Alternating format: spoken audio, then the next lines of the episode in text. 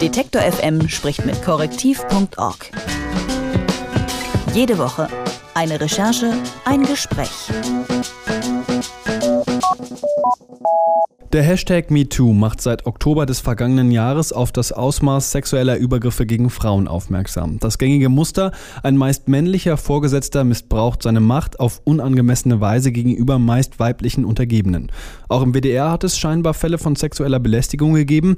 Das Recherchenetzwerk Korrektiv hat gemeinsam mit dem Stern recherchiert, was dort passiert ist. Über die Vorfälle und wie damit umgegangen wird, darüber spreche ich mit Martha Oros von Korrektiv. Hallo Martha.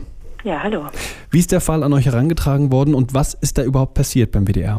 Wir haben tatsächlich einen anonymen Hinweisgeber hm, bzw. Hinweisgeberin gehabt, noch im Dezember. Wir haben ja einen anonymen Briefkasten und da hat sich ähm, diese Quelle gemeldet und äh, wollte uns diesen Fall schildern, was ihr beim WDR passiert ist. Und so sind wir dann ins Gespräch gekommen und überhaupt aufs Thema bzw. auf den Sender aufmerksam geworden.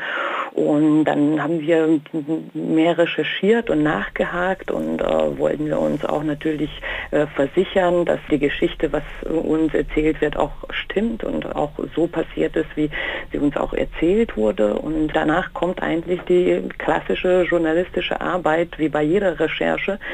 Wir haben versucht, mit mehreren Quellen in Kontakt zu kommen, mit potenziellen Betroffenen, mit Menschen, die in diesem Umfeld arbeiten oder äh, früher mal dort gearbeitet haben. Und so hat sich dann ähm, diese Geschichte ergeben. Es hat sich gezeigt, dass es sind mehrere Betroffene bei diesem Sender, auch mehrere Betroffene, als was wir aktuell in dieser Geschichte aufgeschrieben haben, die solche Erfahrungen hatten. Und wir wollten uns auch natürlich anschauen, was sind die rechtlichen Konsequenzen generell an Arbeitsplätzen, was ist das Instrumentarium, was man da benutzen kann, soll. Und da gibt es eine ganz konkrete Richtlinie, einen Leitfaden von der Antidiskriminierungsstelle des Bundes zum Thema sexuelle Belästigung am Arbeitsplatz. Und da haben wir auch gesehen, dass bei bestimmten Fällen eine Kündigung bzw. auch härtere Strafen als eine Ermahnung oder Abmahnung tatsächlich empfohlen werden. Und da konnten wir uns auch vergewissern, dass wir tatsächlich auf dem richtigen Weg sind, wenn wir denken, dass hier in diesem Fall der WDR milde mit dieser Person umgegangen ist. Lass mich da kurz mal einhaken, denn wir haben ja noch gar nicht darüber gesprochen, welcher Vorwurf da überhaupt im Raum steht. Was ist denn da passiert beim WDR? Genau, also in der Geschichte geht es um eine Praktikantin, die vor einigen Jahren zusammen mit diesen WDR-Korrespondenten gearbeitet hat und es gab eine Reise, eine Dienstreise, einen Dreh, wo der WDR-Korrespondent dann abends die Praktikantin dann in sein Hotelzimmer einlud und dann auch plötzlich Champagnergläser parat und eine Flasche Champagner parat und dann wann danach hat er einfach Pornos auf, auf seinen Laptop dieser Praktikantin gezeigt und daraufhin hat sie dann auch das Hotelzimmer verlassen. Es steht tatsächlich auch in dem Leitfaden der Antidiskriminierungsstelle des Bundes, dass Zeigen, das Darstellen von pornografischem Material schon als sexuelle Belästigung zählt, denn viele hatten natürlich auch Zweifel oder Fragen, okay, der Vorwurf liegt natürlich nicht so schwer wie bei den Geschichten, die wir schon kennen, also es geht nicht um Vergewaltigung, trotzdem es ist eine Form von sexueller Belästigung, es ist vor allem eine Form von Machtmissbrauch an einem Arbeitsplatz. Und deswegen haben wir das auch ganz ernst genommen. Und ähm, es gibt auch einen anderen Fall, den wir erzählen in der Geschichte. Und zwar, da geht es nicht um eine ehemalige Praktikantin, sondern eine Mitarbeiterin, die ganz normal diesen WDR-Korrespondenten einmal auf ein Bier oder auf ein Treffen einladen wollte, beziehungsweise ihn treffen wollte.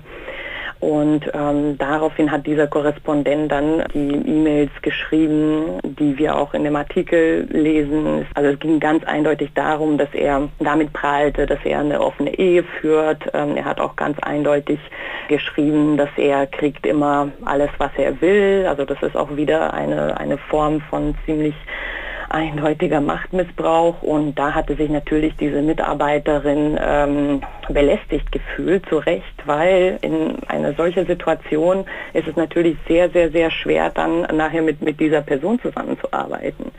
Und beide Frauen haben diese Fälle beim Sender gemeldet, bei WDR gemeldet, Anfang 2017. Es gab daraufhin eine interne Aufarbeitung der Fälle. Also die, die Chefredakteur, die hat sich tatsächlich mit diesen Fällen auseinandergesetzt und ähm, hat dann auch ein Gespräch mit diesen WDR-Korrespondenten gehabt. Und dann als Ergebnis von dieser Gespräche. Bekam dieser WDR-Reporter ein Vermerk in seiner Personalakte, es ist auch so, dass er dann nicht mehr in ein Auslandsstudio äh, gehen durfte. Er durfte nicht mehr Posten von Studioleiter in ein Auslandsstudio übernehmen. Trotzdem ist es so, dass der WDR-Korrespondent immer noch auch in der letzter Zeit, also regelmäßig im Fernsehen zu sehen ist. Er ist immer noch aktiv und er wurde auch nicht mal abgemahnt.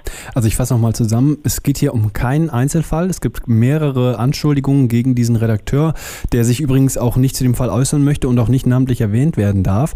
Und der WDR hat einen Eintrag in der Akte gemacht, aber sonst gibt es bisher keine spierbaren Folgen. Kann man da von Täterschutz sprechen? Naja, ich würde nicht so weit gehen, dass ich von Täterschutz spreche, aber es ist schon eindeutig, dass der Sender diese Person schon in bestimmter Form gedeckt hat, diese Taten gedeckt hat. Ich weiß nicht warum. Es kann ja natürlich auch sein, dass man nicht einen großen Fass draus machen wollte, aber es ist auch so, dass intern es ein offenes Geheimnis war, dass dieser WDR-Korrespondent mehrere solche Fälle hatte. Und vor diesem Hintergrund ist es natürlich merkwürdig, wenn man diese Person dann weiter arbeiten lässt. Also wir wissen nicht, ob ihm auch weiterhin Praktikanten zugeteilt wurden zum Beispiel. Wir wissen nicht, mit wem er da auch noch zu tun hatte. Wir wissen natürlich auch nicht, äh, wer da noch ähm, betroffen ist, der sich gar nicht traut, sich zu melden oder einfach Repressalien befürchtet, wenn solche Fälle gemeldet werden. Deswegen ist es problematisch, wenn eine Person tatsächlich weiter in diesem Umfeld arbeiten darf.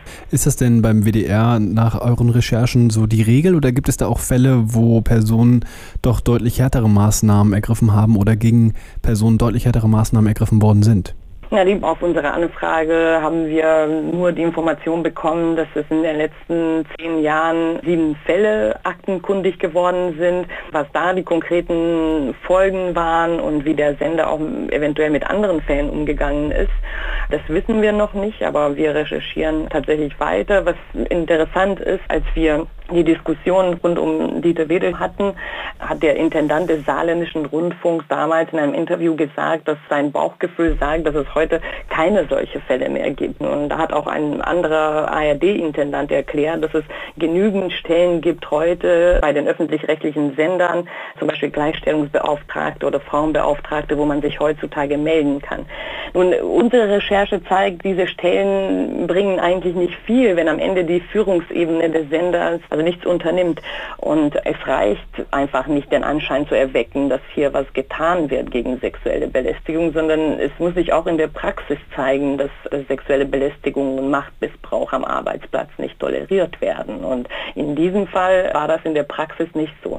Schauen wir nochmal auf den Fall, äh, um den es jetzt ganz konkret in eurer Recherche geht. Glaubst du, da wird sich jetzt dadurch, dass ihr diesen Fall behandelt habt und dass ihr auch die vermeintlichen Opfer dazu Stimme kommen lasst, ähm, dass sich da nochmal ein bisschen was ändern wird in dem Fall, dass da vielleicht nochmal Bewegung reinkommt oder ist das für den WDR jetzt abgeschlossene Sache? Also die, die Fälle wurden ja intern aufgearbeitet, deswegen wäre das jetzt sehr interessant, wenn der Sender, äh, nachdem die Geschichte in die Öffentlichkeit gekommen ist, dann doch sich anders entscheidet. Wir wissen nicht, welche Überlegungen es da gibt oder wir wissen auch nicht, welche Reaktionen es intern beim Sender auf diese Geschichte gibt. Aber ähm, ja, wir hoffen, dass es zumindest in der Zukunft für Mitarbeiter des Senders zumindest einfacher wird, solche Fälle anzusprechen. Und wir hoffen auch, dass es in der Zukunft solche Geschichten einfach nicht vorkommen und dass es solche Mitarbeiter, die einfach mit sexueller Belästigung oder mit Machtmissbrauch davonkommen, wir hoffen, dass, dass es sich das nicht mehr wiederholt.